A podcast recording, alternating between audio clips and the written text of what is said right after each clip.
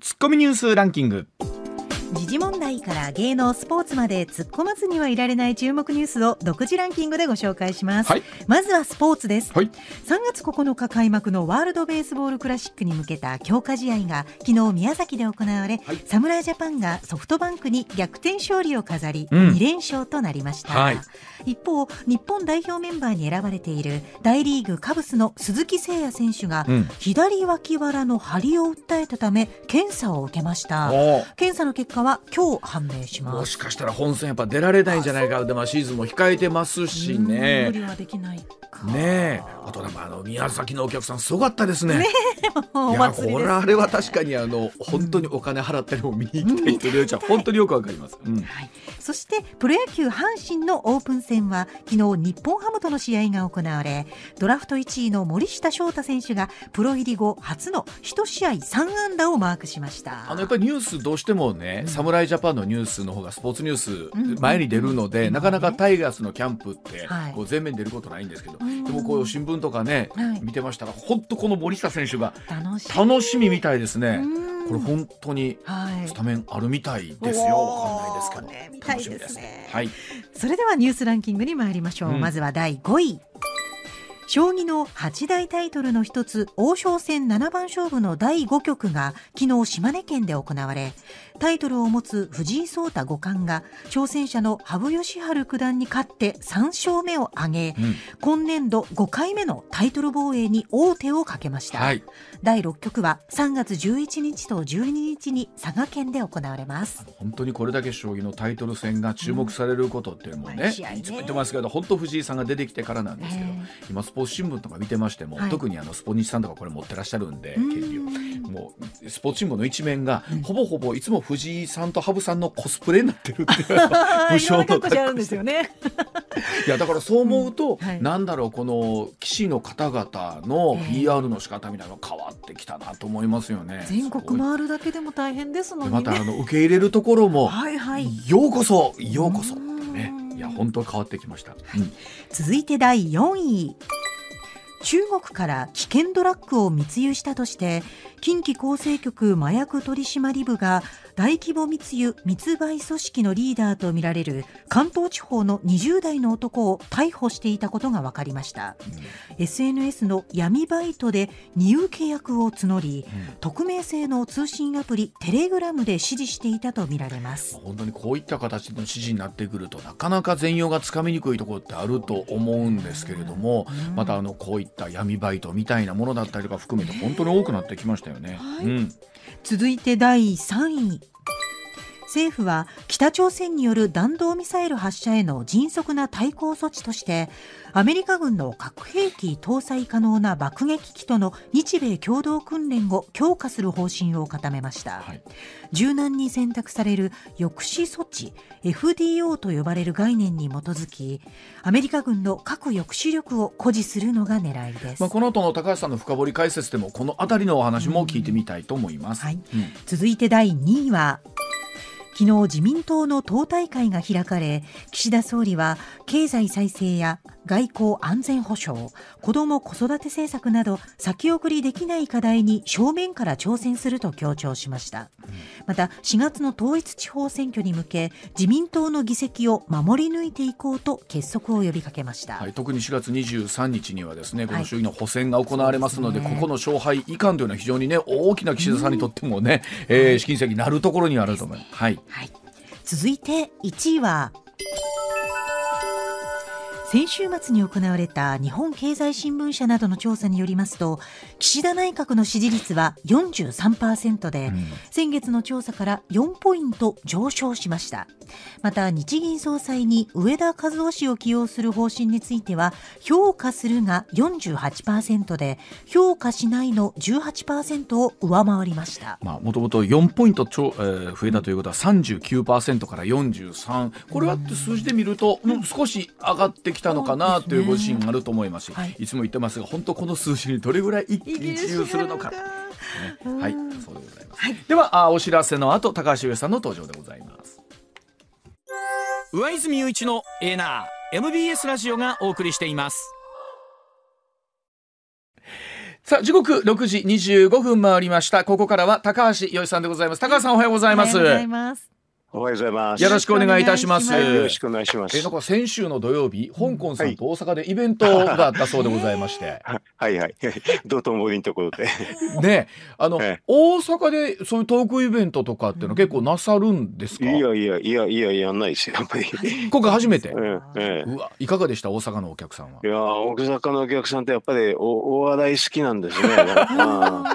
全然東京の人と感じが違いますね。そうですあそうですか、うん。えやっぱりようう受けるっていう感じなんですか？ああななんかやっぱりね、そうそういう感じがしますね。はあ。東京のお客さんはやっぱり比較的静そかに静かに聞いてるっていうか。うん関西の方何かこうね一丁噛みしたくなりますからね。距離が近いかもしれないですね。今の一一丁紙って言われましたね。そんな感じ。あそんな感じ。では今日その高橋さんにお話しする、お伺いするお話こちらからでございます。さあロシアのウクライナ侵攻から1年世界の安全保障はどう変わったんでしょうか？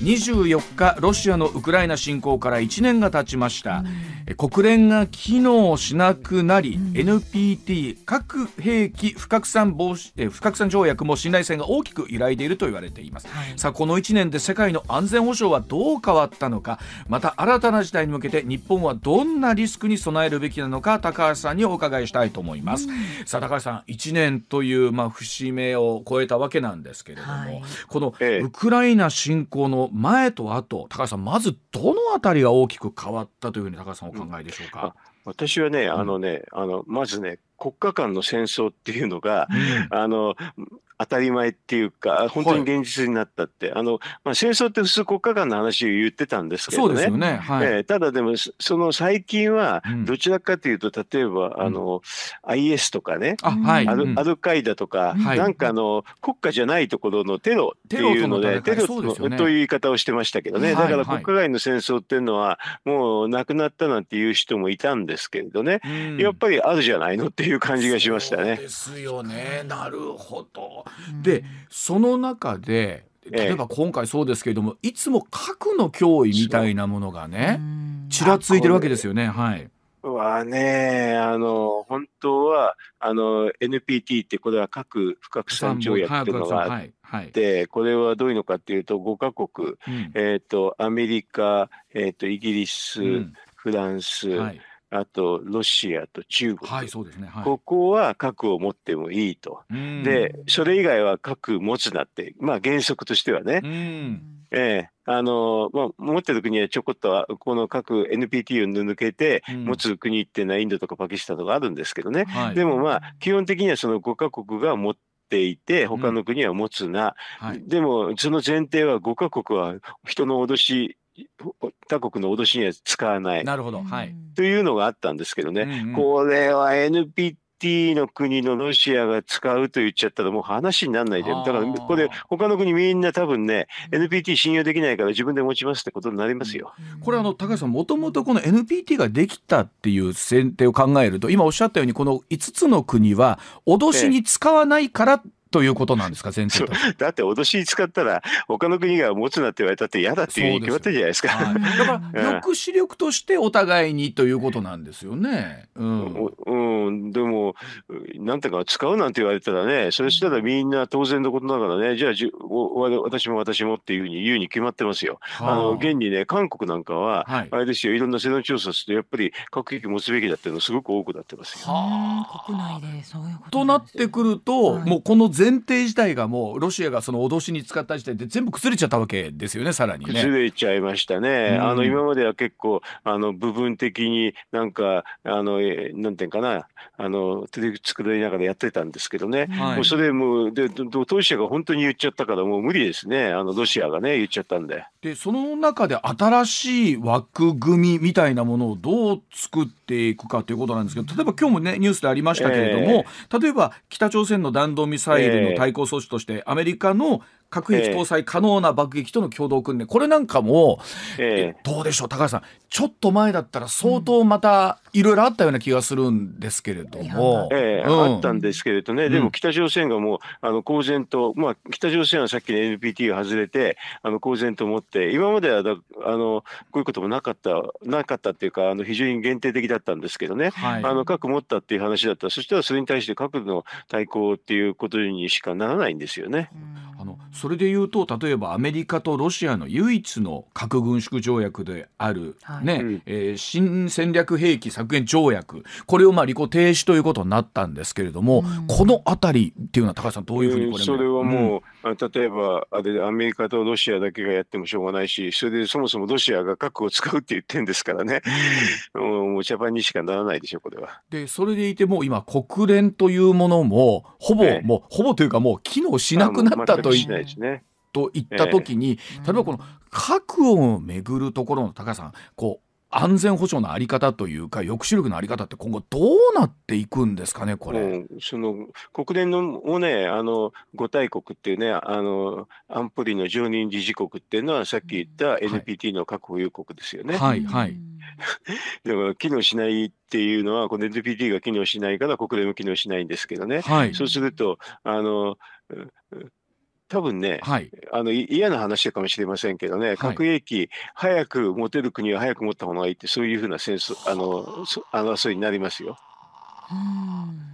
これはなんかこれは当然この中で日本がじゃあどのスタンスで 向き合うかってことになるわけですよね。じゃあ、に日本だけが、まあ、あのも持てる能力があるのにうん、やらないってことは、多分国益としてはすごく不利になりますね。うーん。今まで例えばその NPT というものはこのロシア・ウクライナ侵攻の前までは高橋さんこれは機能してたと見ていいんでしょうか？あのまあ、それは機能していなかったと見る人もいますけどね、うん。でもまがりなりにもあのえ多くの国が NPT にあのとどまっていて、うん。それで核開発はしなかったわけですよね。はいはい。うん本本来できる国っていうのはあのヨーロッパの国では多いですけどね、うんまあ、しなかったわけですけどね。はあーもうでも、これは NPT に入っててもしょうがないっていう形い。になって。はあででも、でもヨーロッパの国はまだ NPT に入ってても、うんあれですよね、あの NATO というふうなところで、うんえーっとあなるほど。はい。えーあるんですけどね、日本の場合はね、日米だけでしょ。うん。だからアメリカがあれですよ、自分のリスクを恐れて、例えば北朝鮮のミサイルが自分のところに飛んでくると分かったらですね、アメリカはそう簡単に日本は助け、日本に対して核を提供しないですよ。はあそういうこと。となってくるとこの日本は今後そのあたり含めて安全保障まあもちろん日米ね安全保障条約があるとはいえどういうふうに向き合っていくかなければならないのかってことですね先ほどの話ですけどね。あのもう具体的な話はすぐ出ると思うんですけどね、うん。えっ、とね第、第一列島線っていうのがあって、はいこれは、えっ、と九州、九州。それとあと沖縄、えっ、とあと台湾、フィリピンっていうのところがあるんですけどね、うん。ここにねあの、アメリカは中距離ミサイルを配備します。はい。これはもう軍事戦略上しょうがないんですよね、はいはい。配備しますね。その時に日本はね、それを置いていいかどうか、うん。それで中距離ミサイルのっていうのは、普通の弾頭と核弾頭両方積めるんですようね。ん。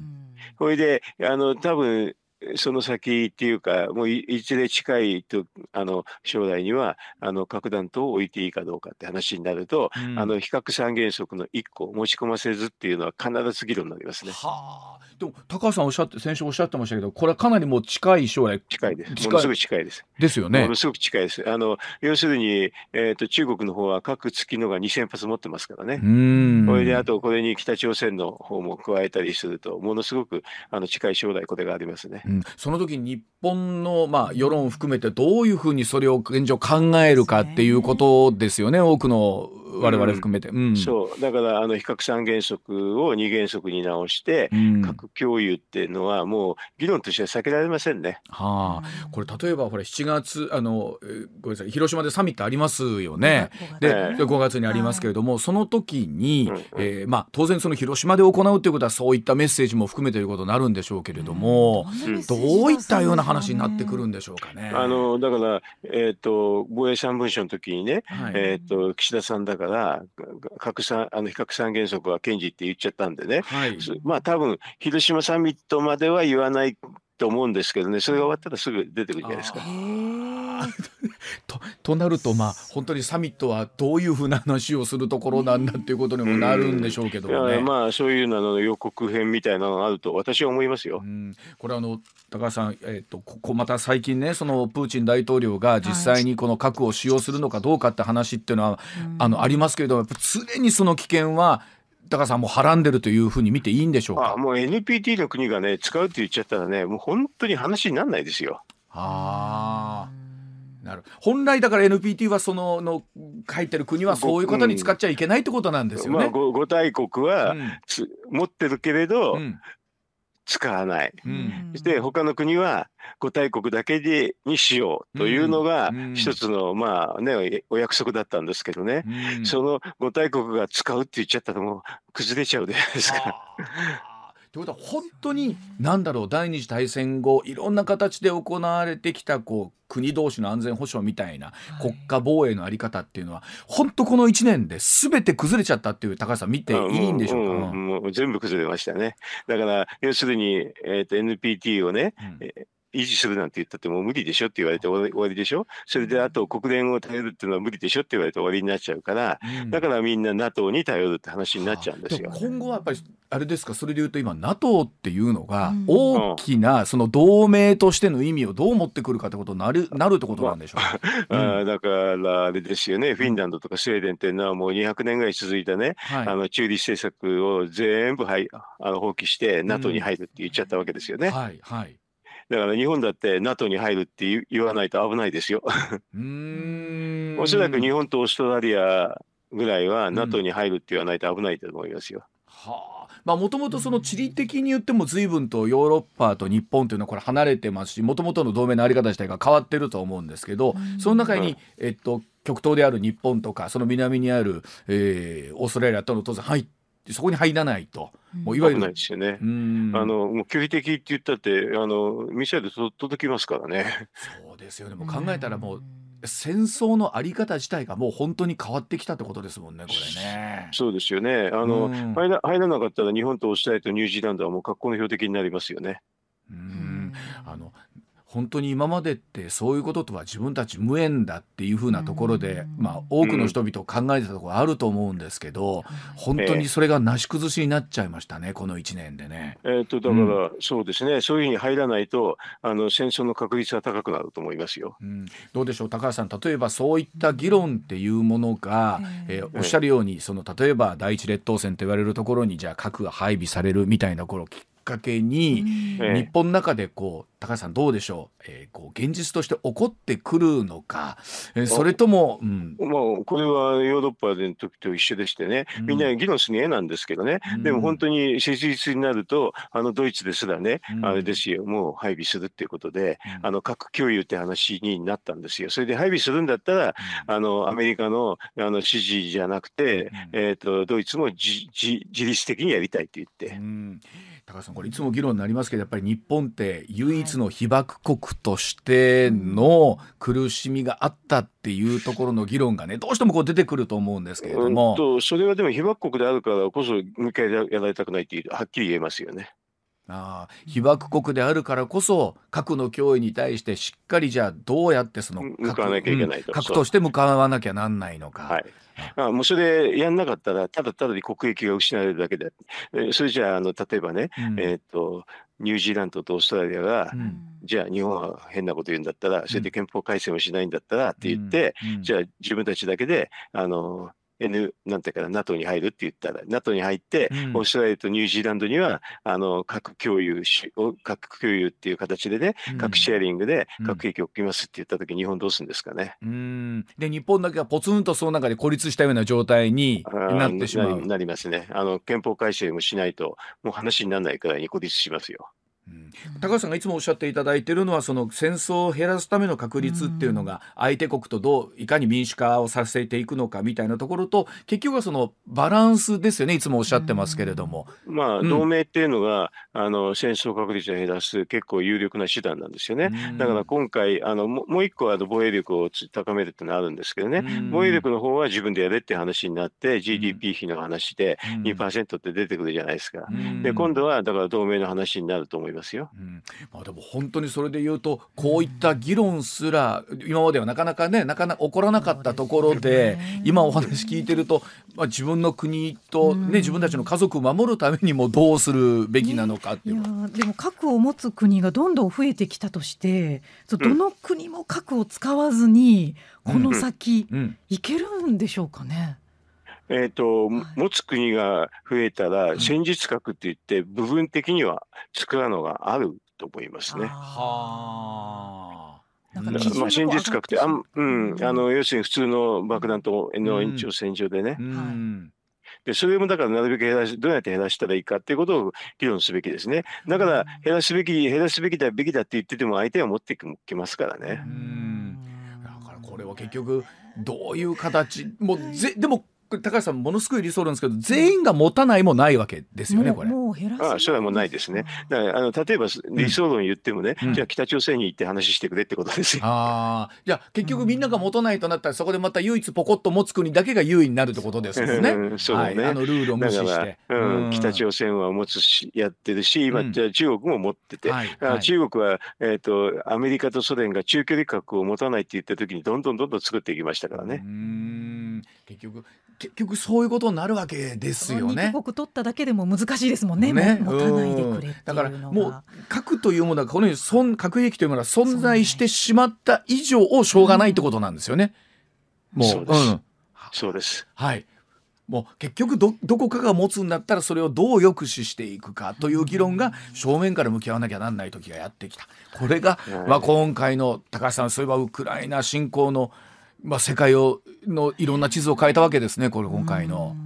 と私はうん思っております。はい、わかりました。はい、では続いてでございます。時刻6時42分になります。さあ、岸田総理、電気料金値上げの審査を厳格化へ、これによって大手5社大手5社は値上げを先送り先送りするんでしょうか。岸田総理24日の記者会見で、えー物価高騰対策をめぐって大手電力会社による電気料金値上げ申請に対する審査の厳格化など値上げ幅の抑制に向けた対策を強化する考えを示しました。東北電力や中国電力などの大手5社4月の電気料金値上げを申請していて経済産業省が審査しています。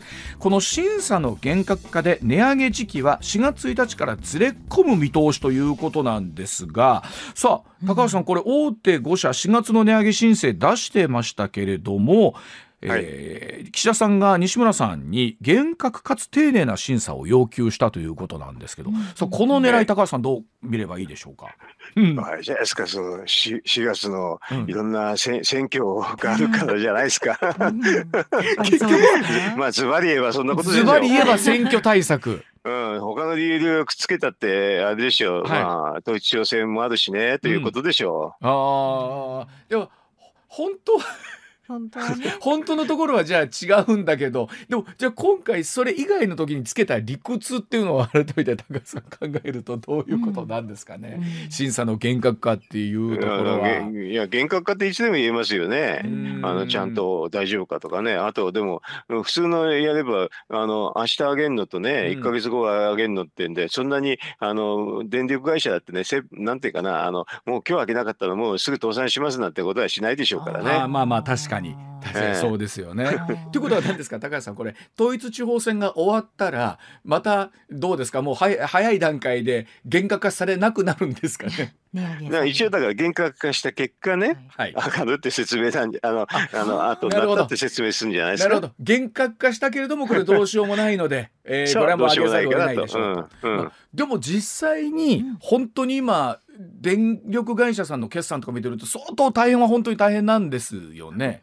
大変だと思いますよ。だって、うんあの、エネルギー価格上がってて、日本ってほとんど海あの海外からエネルギー価格を、エネルギーを調達してますからねうん。これはもう間違いなく上がってますからね。あのまあ、高橋さんいつもおっしゃっていただいてますがやはり原発再稼働っていうところが大きなテーマになってくるかなと思うんですけれども、このメリットデメリットみたいなところを改めてちょっとご解説いただきたいと思うんですけど。あの、メリットぐらいしかないんですけどね。あうの、ん別に原発だって危ないのを動かせって言ってるわけじゃなくて、安全審査終わったらやれって、そのぐらいの話ですよね。はいはい、うんだから、あの、それで、稼働率が日本っって原発すごく低いんですよね。うんあの日本中で考えると稼働率4分25%ぐらいなんだけど、はいはいうんあまあ、世界は大体8、9割で8 80%、はい90%ですからね。うんだってそれはあるものを動かせとしか言いようがないですよ。うんだから動かせばメリットとしてはあの要するに電気料金安くなりますよね。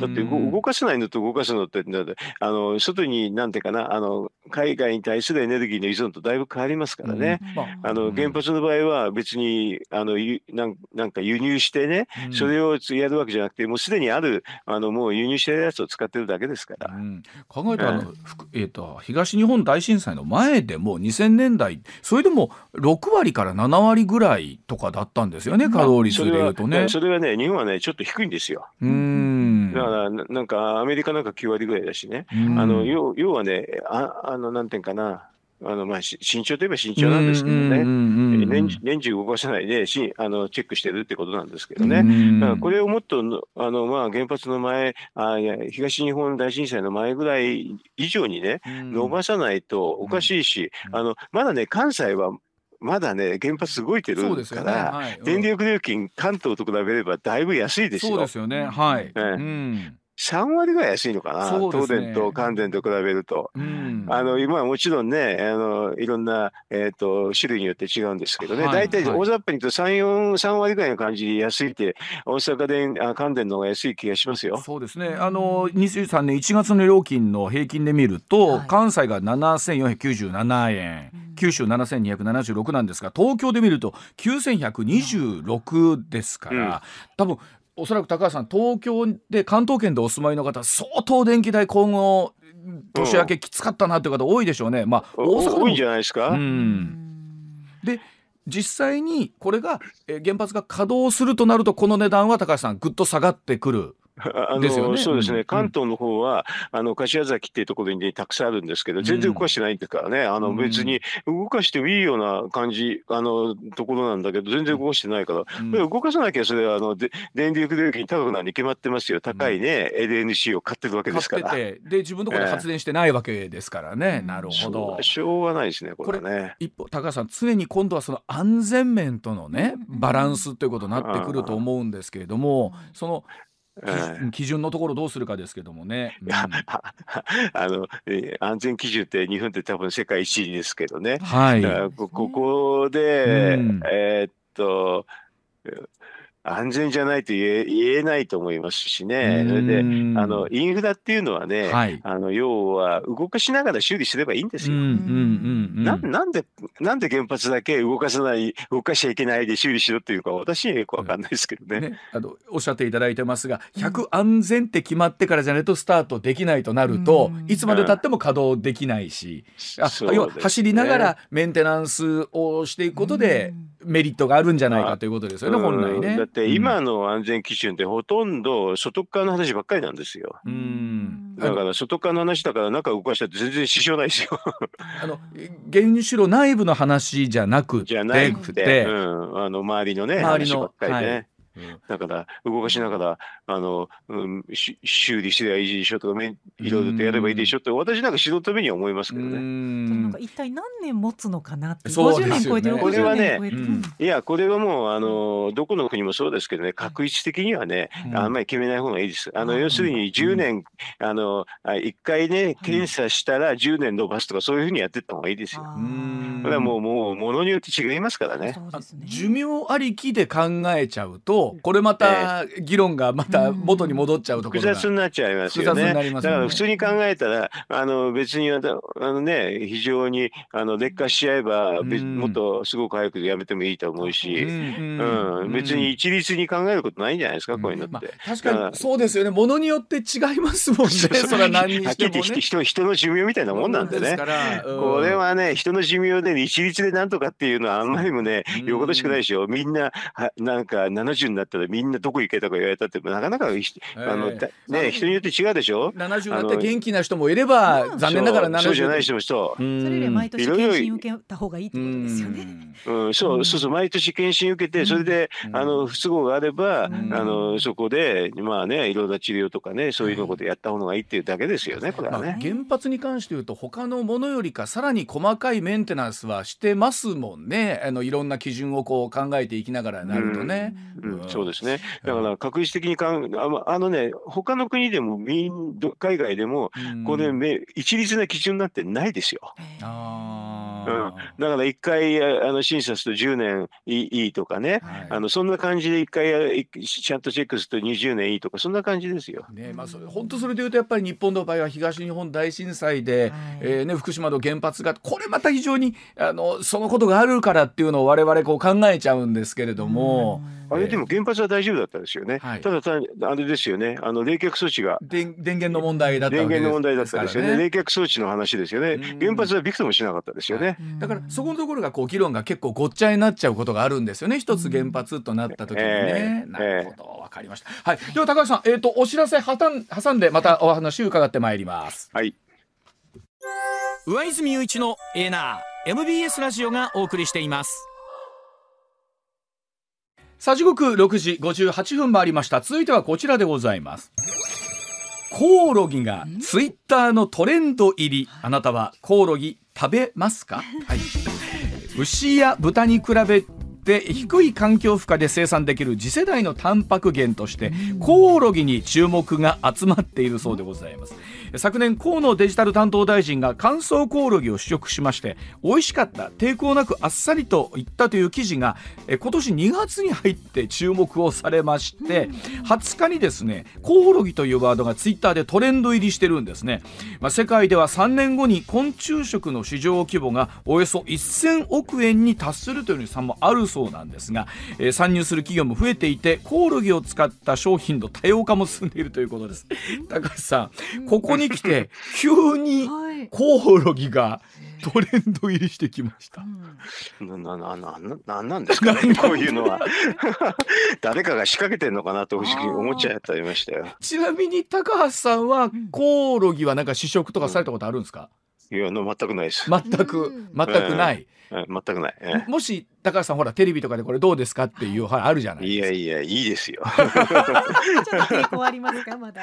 抵抗ありますよ。やっぱりどっかでコオロギってね身近なものだから余計に余計になるかもしれませんがはいかもしれません。はうん。ねえーでは、えっと7時、えーすみませんこの後ちょっと時報を挟みまして、この言葉がどうしてトレンド入りしてきたのかまた次世代の田んぼ金について高橋さんに伺っていきたいと思います、一旦7時でございます高橋さん、そのウクライナのこの、まあ、侵攻前からね、はい。えー世界人口の10%にあたる8億人以上が、まあ、慢性的な食料不足に苦しんでいるという、まあ、データがあるそうなんですけれども、いわゆ高橋さん、食料なんていうのは、高橋さん、どういうふうにまあ捉えてらっしゃるんですか、あ高橋さんは。まあ、ここれはあの途上国で人口がね爆発すると、あの食料難になるってそういうふうな、まあ、昔からある話ですよね。はい。ありますよね。人うん。人口っていうのは幾何級数的に増えるけれど食料生産っていうのはあの等等差級数的だから、うん。要するに急急に。そこで、えーうん。急には急あのまあねあの流れ見ると指数指数ネズミ山っていうのとね、うん。あの要するに足し算っていうので違いがあって。はいはい。それはだから食料生産間に合わなくなるという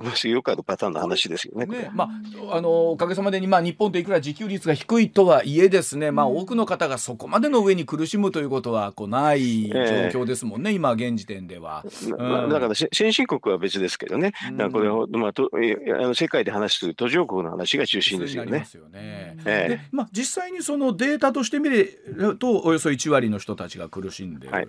でその中でこのコオロギが食糧難を救うものとしてこう、まあ、出てきてるわけなんですけども。昼食ですね。これうん。まあ、あの長い目で見ればそういうのはあるかもしれませんけどね、ただでも人口問題は多分あのだんだんだんだん解消する方向っていうかね、あのみんなが先進国になればそうなりますよね。ああそうか、うん。はい。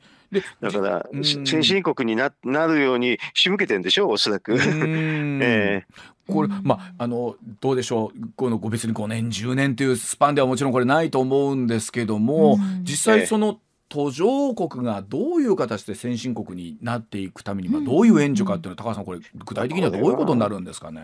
あいやと途上国を先進国に全部するのも結構難しいんですけどね。ね。えうん。あの所得を上げるのはあのみんな簡単にあの経済成長って言いますけどね。経済成長するかしないかっていうのはものすごく難しいんですよ。はいはい。あのむ結構なんていうかなその時の時の運みたいな話があってありましてね。うん。だからこれすれば経済成長しますっていうのはなんかこれすれば勉強できますっていうのと同じような話でなかなか難しいですね。はあ、と特にやっぱり例えばアフリカとかっていうと、まあ、地理的な問題とか含めて何にこう頼っていくかというところありますよね、ええ。経済を上げていくのに。うん。あのまあ地地理的にはひょっとしたらあれかもしれませんね。アメリカのアフリカの方が先にね、うん。あの人類が生まれたからわかんああのな何が幸いすかわかんないですねこういうのって。ですよね、え人類の起源をたどっていくと、確かに。うん。えあこれよよくわかんないですはっきり言うと。なんかこれをみんなね分かったように言うんだけど本当にかかあの貧困をなくせるのが簡単に分かればこれノーベル賞もんですよね。ああそうですよね少なくともこええう何百年とわたって人類が永遠に悩んできたテーマなわけですそうよね。そうですね。うんうんこれ実際どうですか？高橋さんこのななぜここに来てこうコオロギっていうのがこう 注が目されてきたのか。えっ、とねあなんかダボス会議かなんかでなんか話題になったとかそういうののしでうん仕掛けがあるんじゃないですかこれ。これ、え中例えば長期的に見て日本っていうのはこの食糧難っていうものにこの巻き込まれるってことってのは実際高さんあるんですか？